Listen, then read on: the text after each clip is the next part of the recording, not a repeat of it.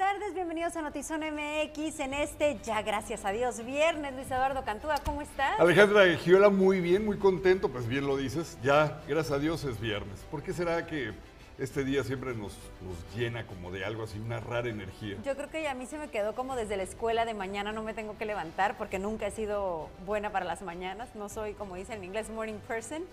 Entonces eso de que el despertador no suene a las 5 de la mañana me parece fabuloso. ¿Y eres de desveladita en fin de semana, la reunioncita, el vinito, la fiesta o no tanto ya? Pues soy aguantadora. O sea, si hay fiesta, si hay música, puedo estar despierta hasta muy tarde. Pero no soy buena para levantarme temprano, aunque me duerma a las 8. Yo ya llegué a esa edad y lo tengo que reconocer el tío que a sea el día que sea y me haya desvelado como me haya desvelado, ya por alguna extraña razón me levanto a las 6 de la mañana y no puedo volver a ojo. Es Oye, ya, ya empezaron a conectarse quienes nos van a acompañar hoy. Saludos a Carla Maravilla, dice hola, y justo me hace recordar que tengo amigas como tú, como Carla, que a las 8 de la noche ya se me quieren rajar, se quieren ir a dormir y yo apenas voy saliendo de trabajar. Entonces, no, señores, Oye. necesitamos amistades con más actitud. No, pero Carla, mira, eh, pinta, arregla, baila, zapatea, monta a caballo, limpia albercas, corta jardines, corta ramas, pone puertas, quita puertas. O sea, esa mujer está activa todo el día. Por ¿Cómo eso se duerme a las 8. Claro. Pero quiere empezar a tomar gin a las 12 del día, así no se puede. Tú muy bien, Carla. Tú muy bien. Maravilloso. Vamos con la información, platíquenos usted qué va a ser el fin de semana y cómo va a pasar el fin de semana y si es eh, desvelado o, o si es este como Luis Eduardo que se duerme a las 8. Me parece perfecto. Oye, ¿y qué le parece si entramos de lleno con la información? Fíjese que el tema de los migrantes, luego de haber sido reubicados en albergues, ha dado también diferentes giros, a lo mejor ya no tan notables porque la zona donde ahora se encuentra, pues eh, los ha dispersado, los ha diseminado, pero siguen insistentes en acercarse a las puertas de cruce y las autoridades ahora sí están haciendo presencia para orientarlos.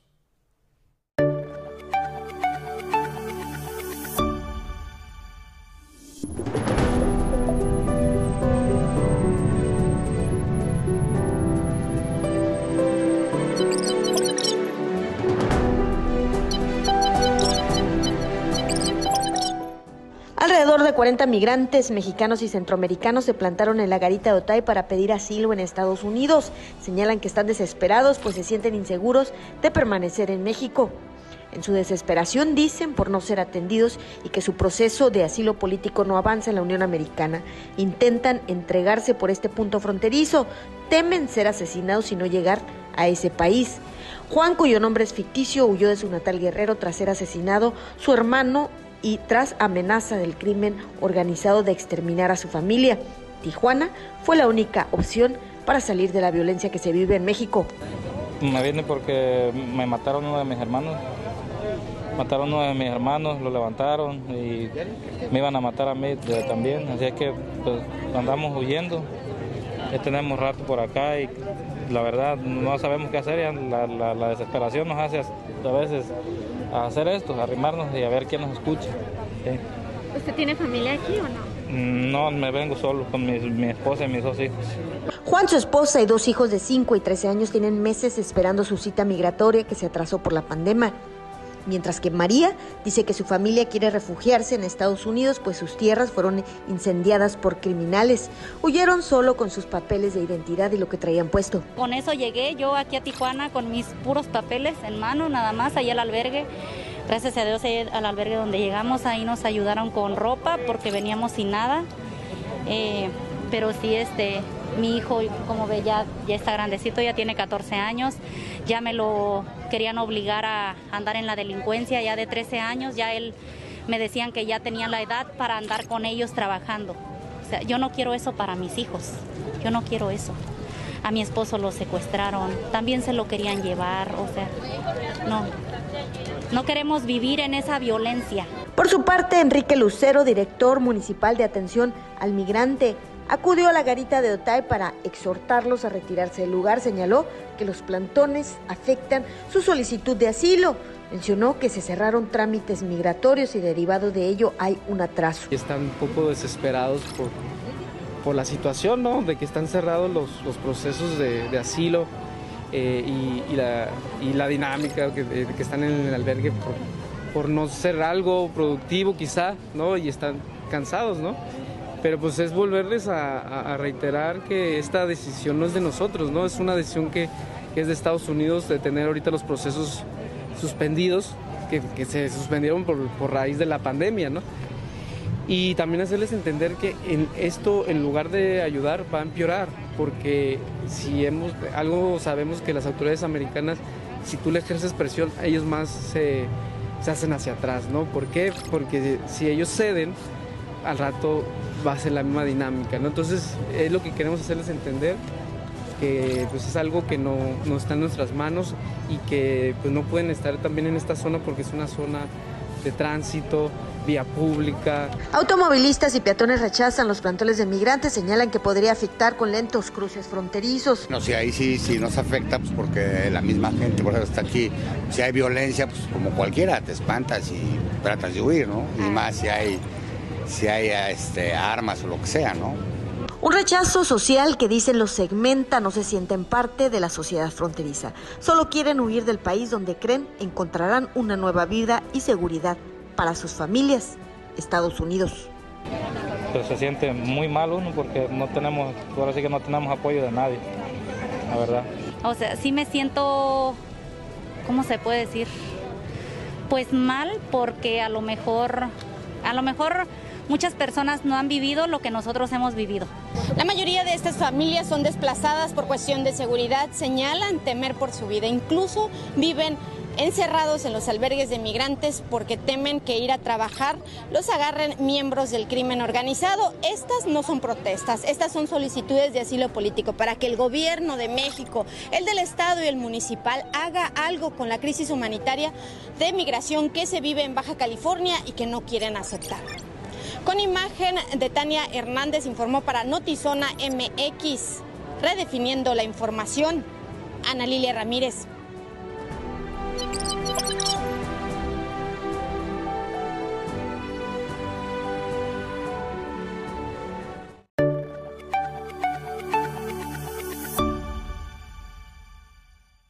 Precisamente el otro día platicábamos de esto, Luis Eduardo, de, de, lo que huyen las personas en este fenómeno migratorio y ahorita escuchábamos de viva voz los testimonios, ¿no? nosotros lo narrábamos de lo que hemos escuchado, las historias previas, pero hoy escuchábamos claramente qué es lo que está sucediendo. Mataron a mi hermano, estoy huyendo porque me van a matar también a mí. Madres de familia decir es que estaban reclutando a mi hijo y, y, de edades de entre 12 y 15 años de edad, ¿no? Y las historias no las tenemos que escuchar de Colombia o de eh, el Ecuador, No, no, digo, no. las tenemos ya también aquí en México. Hay muchísimas en varios estados, digo, lo que acabamos de ver hace poco eh, en Sonora, me parece que es otro de esos eh, cañones que se disparan y, y retumban por toda la República con este tema del fenómeno, mi- fenómeno migratorio. Pero déjame apuntalar algo y no sé si estarás de acuerdo conmigo, que qué bueno ver que los directores, en este caso de atención al migrante, ya no están nada más en el escritorio, salen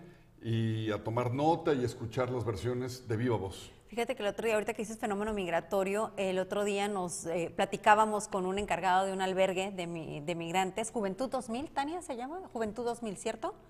Eh, y nos decía, es que le decimos el fenómeno migratorio, pero no es un fenómeno, ¿no? Eso es una realidad, es lo que sucede 24/7 en Tijuana y en, en toda la Tienes franja toda la razón.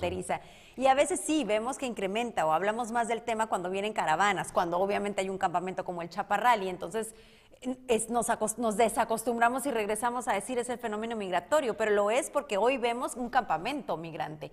Pero eso es algo que todos los días está sucediendo en Tijuana y que en muchas ocasiones nos convertimos en ajenos a ello. Sí, ¿será que también ya lo identificamos como algo que puede ser de repente una población flotante, un fenómeno que no llega para quedarse, pero en realidad ya llegó desde hace años, toda la vida? exactamente. Y creo que muchas personas sí se rinden en el intento y regresan a sus estados o a sus países, y otros terminan como comunidades inmensas de haitianos que hemos visto, ya integrándose y, y haciéndose parte de la sociedad, Y ¿no? eso enriquece Tijuana. Al final del día, en medio de todo este drama, en medio de la situación tan complicada de dejar familiares y una vida atrás, eh, al final Tijuana sí tiene esa bondad. Hay empleo, abraza a la gente. La sociedad, más allá también de, de otras cosas lamentables que hemos narrado, también se integra y esta riqueza cultural es lo que convierte en esta ciudad en lo que es. Un área de trabajo que me han dicho existe y por demás así, pero a raudales,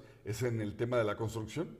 Dicen que hay construcciones detenidas porque hace falta muchísima mano de obra y bien pagada ahorita, por- precisamente por la escasez. Así es que creo que, como bien dices, trabajo hay, pero también creo que eh, muchos, y hay que decirlo, muchas personas vienen nada más a esperar a que este asilo político les dé el ingreso a Estados Unidos Pues y no sí. quieren mover un dedo. Sí, ¿eh? pero la realidad es que pues eso no va a suceder, ¿no? Llegan engañados con una expectativa completamente falsa y las medidas migratorias han, pues, eh, son mucho más estrictas que lo que lo eran antes. Así es.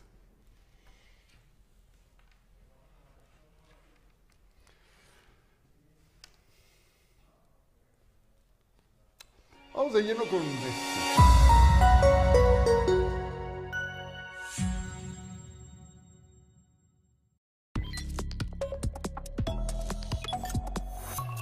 Los macabros hallazgos no paran en esta frontera. El cadáver de un hombre con huellas de violencia fue localizado este día en Tijuana. El reporte se recibió alrededor de las 9 de la mañana y donde se indicaba que había una persona sin vida en una loma a un costado de una pila de la, de la avenida Palma Real en la colonia del mismo nombre.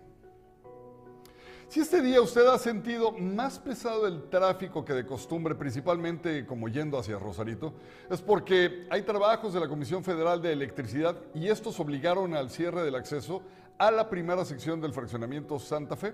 El motivo base fue la reparación en los postes de luz del bulevar que da nombre justamente a esta colonia. Mientras el ataque a una guardería en Ucrania levantó las alertas, el presidente de Estados Unidos, Joe Biden, dijo que estaba convencido de que el presidente ruso Vladimir Putin había tomado la decisión ya de invadir Ucrania y que aunque todavía hay un margen para la diplomacia, se mantiene convencido de que Rusia avanzará sobre el país en los próximos días. Todo listo para que mañana el campeón Jaime Munguía se enfrente ante Dimitrius Balart en la monumental Plaza de Toros de Tijuana en Playas. El tijuanense llegó a la ceremonia oficial de pesaje en el Gran Hotel para dar 159 libras, que son más o menos 72 kilogramos, misma cifra que reportó el norteamericano para el pleito pactado en la división de los medios y donde estará en juego el título intercontinental de la Organización Mundial de Boxeo. Suerte, Jaime.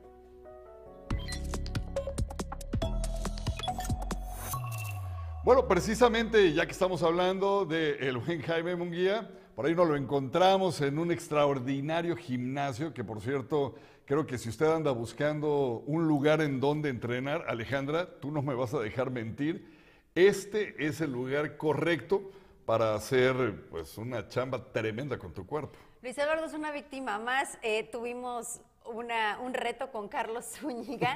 No le fue nada bien, pero ¿qué creen? Luis desde la primera clase sobrevivió la hora y media en Alto Boxing Club. Le fue muy bien y dice que hasta este momento no ha faltado una sola vez.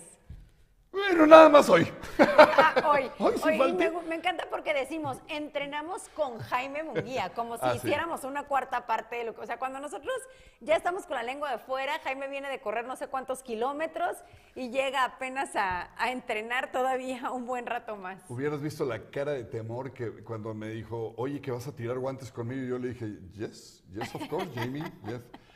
Sí lo vi temblar, sí lo vi medio así como Me lo nerviosón. puedo imaginar. Yo le dije, no te preocupes, vengo, vengo cansado, le dije, vengo cansado. No te angusties. No, bueno, No te voy a con el- lastimar, sé que vives de esto, no te preocupes. Sé que estás alto, seguramente más o menos de su tamaño, pero creo que con una estiradita que le diera la mano el campeón, te hubiera dejado en la lona. Yo creo que eh, él me noquea eh, nada más cuando se está amarrando las vendas. en un falso movimiento. Pero va- vamos a escucharlo mejor a él. ¿Qué les parece? Los invitamos este sábado a mi pelea el 19 de febrero en la Plaza de Toros, Playas de Tijuana. Con mi Jaime Munguía. Va a ser una gran pelea. Ánimo, por ahí nos vemos. Ahí está entrenando Jaime Munguía en Alto Boxing Club y, eh, por supuesto le deseamos todo el éxito del mundo en su pelea de mañana. La pelea anterior en Los Ángeles fue una cosa cardíaca, pero espectacular, de verdad. Qué orgullo con este tijuanense. Lo de mañana, lo que va a suceder en playas de Tijuana, de que un profeta lo sea en su tierra, me va a encantar verlo triunfar, ver cómo se lleva todo el amor de, de la gente de Tijuana, el Claro. reconocimiento y que al final se levante con la victoria porque pues, yo estoy convencido de que va a ganar. Qué bueno que organizaron esta pelea en Tijuana, de La verdad se sí. lo merece. Y bueno, tenemos comentarios que no hemos tenido oportunidad de leer. Eh, dice, ah, bueno, regresando, em- empezamos el programa diciendo que cómo le va a usted con, los, con las desveladas, si todavía es de los desvelados o si es de los que se duerme a las 8 de la noche. Nos decía Carla que se cansa y se duerme temprano, que es de day drinking. Y Carlos Zúñiga, que se fue pero no se fue, porque se fue físicamente pero no se extraña, dice que saquen los tamales, tráete las coyotas que nos debes, mi rey, por favor, mejor hagamos eso. Oye, Carlos, perdón, pero déjame te interrumpo. Carlos, este, dejaste un poquito sumida la silla. No sé si haya forma de que regreses con un cojincito o, O algo así. traigas otra silla. Otra, porque esta la acabaste. Cristina Agiola, tía querida, hola mi bella Ale, te mando un abrazo. Katia Bustillos, buen fin de semana, Lick. Saludos y platíquenos si ustedes de las desveladas o de las que se duerme temprano. Hoy, ojalá gane Cholos hoy, por supuesto, le echamos porras desde aquí a Cholos. ¿Todavía existen? Ay, Luis Eduardo. Carlos Zúñiga, qué bien No se ven combinando colores para conducir. Así, así le hacemos nosotros. Yo quería combinar contigo también, pero no podía traerme camiseta de Pikachu todos los días. ¿Cómo le hacemos? Mónica Giola, ah, caray, me la cambiaron de lugar, pero en cualquier lado es hermosa. Es mi hermana. Gracias, hermana. Sí, es que luego te cuento. Saludos No a todas las personas que nos ven, a todas las personas que nos escriben, que son partícipes. Oiga, no sean malos, qué bueno que participan, pero denle un compartido, por favor. No se queden nada más con esta chulada de espacio noticioso ustedes. Compártanlos, no sean díscolos. Y bueno, es viernes y es viernes de catapulta. ¿Qué nos tiene? Ay, ya sé que nos tienes. Está fabulosísimo lo que nos vas a presentar. hoy. Preséntalo tú. Ay, es que bueno, sí les voy a, les voy a platicar que conocí a un muy talentoso productor, pero muy callado, muy introvertido. se maneja por la vida con mucha precaución, se cuida del sol. Y, y- y de repente, Luis Eduardo descubre esto en él, este enorme talento, esto que ustedes van a ver a continuación en la catapulta.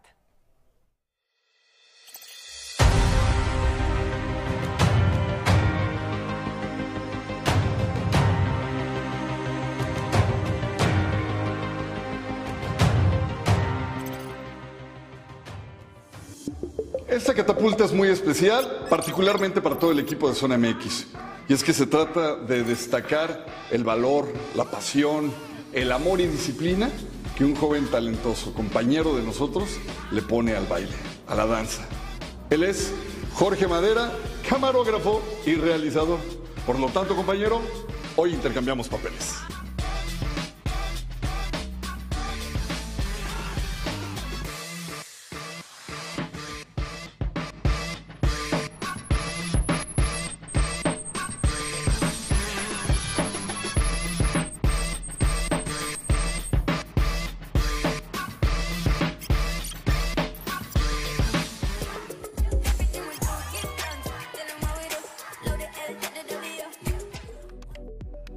Yo empecé a los 21 años.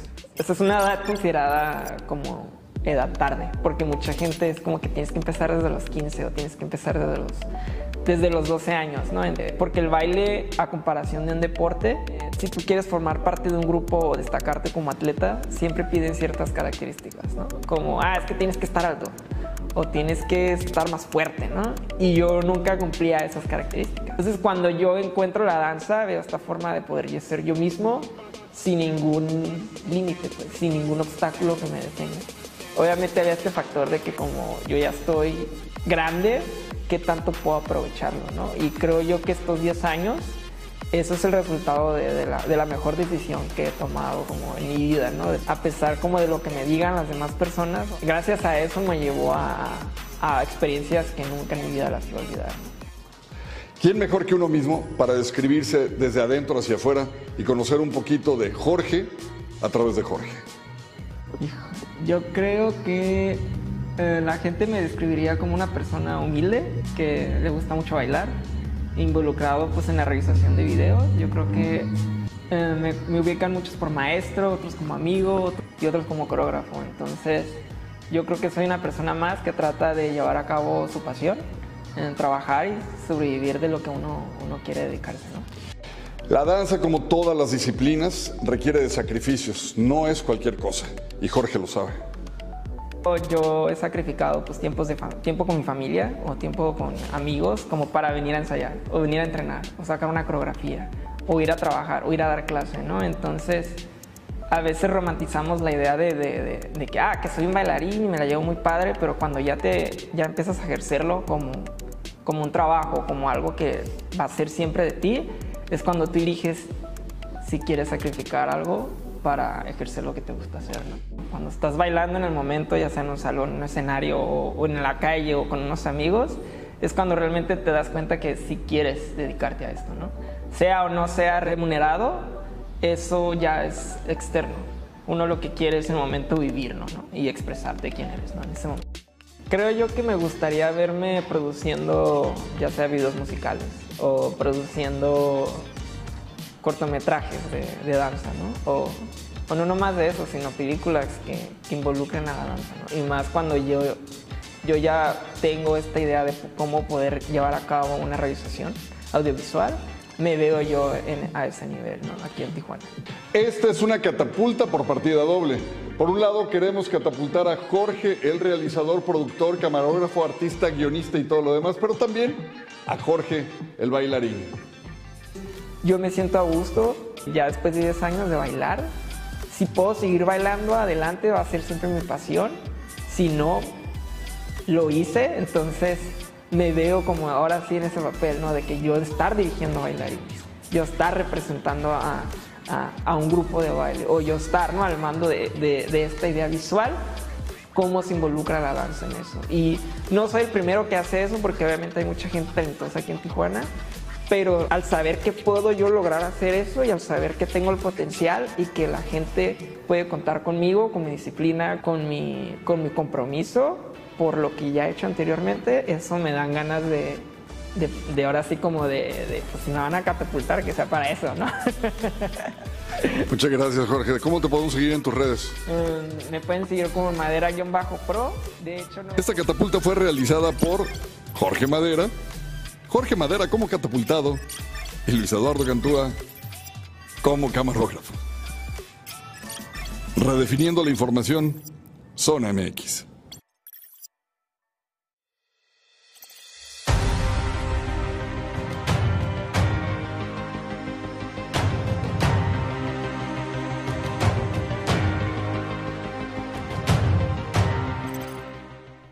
Sorpresa para mí en todos los sentidos, porque no sé si logré de verdad transmitirles lo introvertido que es este chavo. Y de repente vemos el enorme talento. Y la segunda sorpresa para mí es que eres un buen camarógrafo, oh, Muchas gracias. Muchas gracias. Estamos eh, pues, aprendiendo de las buenas. Aquí tenemos. Tenemos a, dos mejores. Muy buenas camarógrafas. Y, y, a Madera, que también ahí me estuvo leccionando. Pero la verdad, yo quedé fascinado con su talento, la manera en la que se apasiona pero se apasiona también por la cámara como se apasiona por el baile y tiene una dualidad perfecta. Bueno, él le, pedías a él que se describiera y como compañeros te describimos. Yo te describo, Jorge, como una persona extremadamente talentosa.